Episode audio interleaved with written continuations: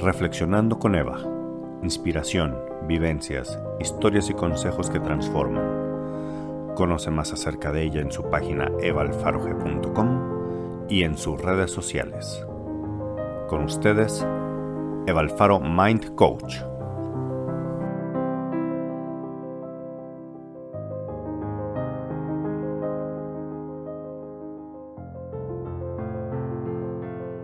Hola, ¿qué tal? Soy Eva Alfaro y soy Mind Coach desde hace ya 12 años. Me dedico a ayudar a las personas a que puedan lograr diferentes tipos de cambios en su vida, en distintas áreas o temas que consideren importantes. Y justamente el día de hoy quiero platicarles del tema primordial que es importante para todos los seres humanos, que indica el inicio de muchas cosas en la vida, y este es el cambio. ¿Qué significa cambiar? Cambiar significa pasar de un estado o de una situación que podemos denominar como A a pasar a otro estado o a cambiar a otra situación que podemos denominar como B. Y en todo ese trayecto que existe entre esa distancia entre el objetivo A y el objetivo B, es donde se necesitan aplicar y llevar a cabo muchos tipos diferentes de estrategias o de herramientas. Yo soy una persona convencida de que los seres humanos podemos cambiar drástica y profundamente. Y eso fue a mí lo que me llevó a decidir hace ya 12 años el dedicarme a esto, a este tema que tiene que ver con ayudar a que se efectúen cambios. Antes de esa época, a mí también me costaba trabajo creer o pensar que las personas podíamos llegar a cambiar tan profundamente. Y una de mis principales razones era porque yo no lo había conseguido. Había asistido a un sinfín de terapias, de técnicas distintas, había leído muchos libros diferentes, acudido a talleres, a conferencias, y mi cambio no se estaba dando. De hecho, me percataba cada vez más de que mis estados emocionales no eran los óptimos, no eran los que yo esperaba tener. Pero fue un día entonces, en el año 2011, cuando decido ir a ver a Tony Robbins, uno de los maestros más grandes que yo tengo y a quien sigo desde hace ya como 30 años. Y finalmente en el año 2011 decido ir a verlo, que como les platico, él es el coach número uno en el mundo. Y estando en ese seminario con él allá en Los Ángeles, California, recuerdo que él dijo una frase muy importante que es, coach es solo aquel que ha logrado tener cambios en su propia vida.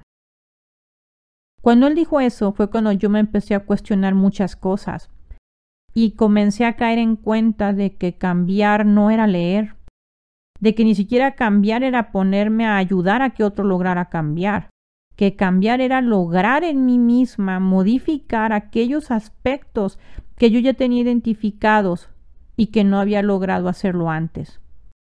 Y es donde nació mi primer incógnita, que era ¿por qué si ya he asistido a tantos cursos, conferencias y tenía tanta experiencia, por qué no había logrado aún conseguir los cambios, sobre todo mentales y emocionales que yo quería tener? Y la razón era muy simple.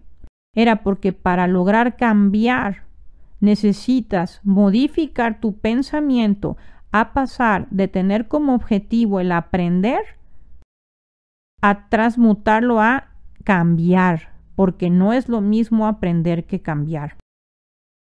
Cuando yo finalmente tomé esa decisión, fue cuando empecé a ver lo que llevaba buscando años de mi vida conseguir, que era obtener realmente modificaciones en la forma en que estaba percibiendo a mi vida, la forma en que percibía yo a los demás y las circunstancias. Una frase muy conocida que hemos escuchado es la que decía Gandhi, que es, sé el cambio que quieres ver.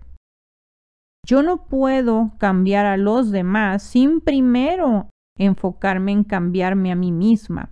Y es lo que yo siempre le recomiendo a los demás. Cuando vayas a un curso, cuando leas, concéntrate primero que nada en cambiarte a ti mismo, porque no podemos ayudar a otro si primero no te ayudas a ti mismo.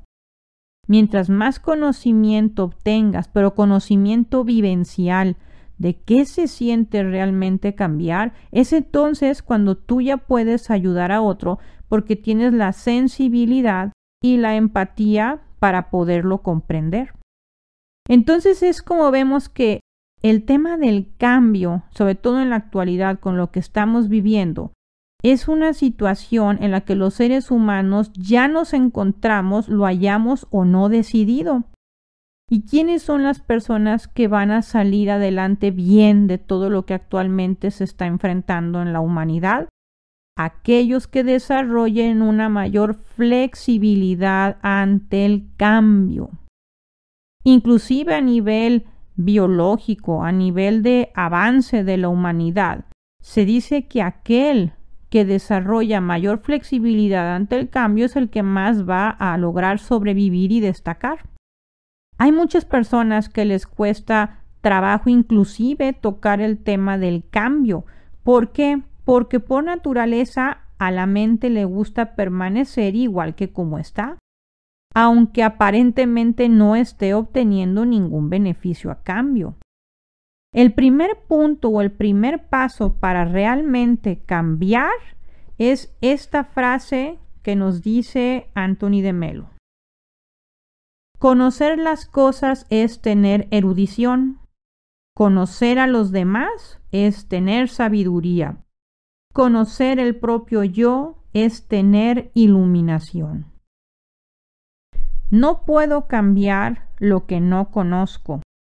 Yo no puedo cambiar lo que no entiendo. Entonces, cuando primero tengo claro que lo que yo deseo obtener no lo he podido conseguir comportándome como me comporto o haciendo las cosas que actualmente hago, como también decía Einstein, si sigues haciendo lo mismo de la misma manera, no esperes obtener un resultado diferente. Es una frase también muy escuchada, pero muy poco aplicada, porque seguimos comportándonos igual y esperando que la vida por sí misma cambie. Si hay algo que yo me he dado cuenta en estos ya 20 años de dedicarme a estudiar la mente, la conducta, los factores que llevan al cambio a un ser humano, es que definitivamente la vida no cambia por sí misma. No para cada individuo y no para el logro de lo que tú persigues o deseas lograr ya sea una meta interna de crecimiento emocional o espiritual o de mejorar una relación de pareja o de tener más ganancias en tu negocio, cualquier cosa que busques modificar no se va a dar por sí misma. El primer paso para que se pueda dar es tener la conciencia del cambio. Este cambio puede empezar en cualquier área. Lo importante es que comiences a tener identificado en qué situaciones o qué conductas ya tienes claro y reconoces que quieres modificar. Ese vendría siendo el paso número uno. Primero es saber el qué. Ya después con el tiempo se irá investigando el cómo. Pero el paso uno es el qué y algo trascendente como te platicaba en mi experiencia del año 2011, que fue cuando decidí realmente cambiar y comprometerme a hacerlo, es que debes de estar dispuesto a hacer lo que sea necesario hacer para lograr ese cambio que tanto anhelas. Si permanecemos exactamente igual, a veces creemos que la vida va a permanecer exactamente igual en el mejor de los casos, pero no es así. No cambiar también implica que la vida se pueda desbalancear y no precisamente hacia el lado que más deseas. Entonces, yo lo que te invito es a de verdad tener en mente lo trascendente que es en esta vida el poder cambiar y tener claro una frase que también decía el doctor Víctor Frank. Cuando no somos capaces ya de cambiar una situación, nos enfrentamos al reto de tener que cambiarnos a nosotros mismos. Si bien mucho de lo que actualmente se vive en estos momentos no está en nuestras manos cambiar, entonces la opción es voltear a verte a ti mismo y cambiar dentro de ti lo que haya que hacer para que tengas el nivel de creatividad y de claridad mental para que puedas resolver tu situación personal y avanzar hacia un mejor estado de vida. Soy Eva Alfaro y también quiero poner a tus órdenes mi libro que se llama Pequeñas modificaciones, grandes cambios, en los que podrás encontrar este y otros 156 temas más que podrán ser de tu interés y que te podrán ayudar en este proceso de cambio. Podrás también encontrar información sobre él y mis redes sociales en mi página web evaalfarog.com. Te deseo que tengas una muy buena semana.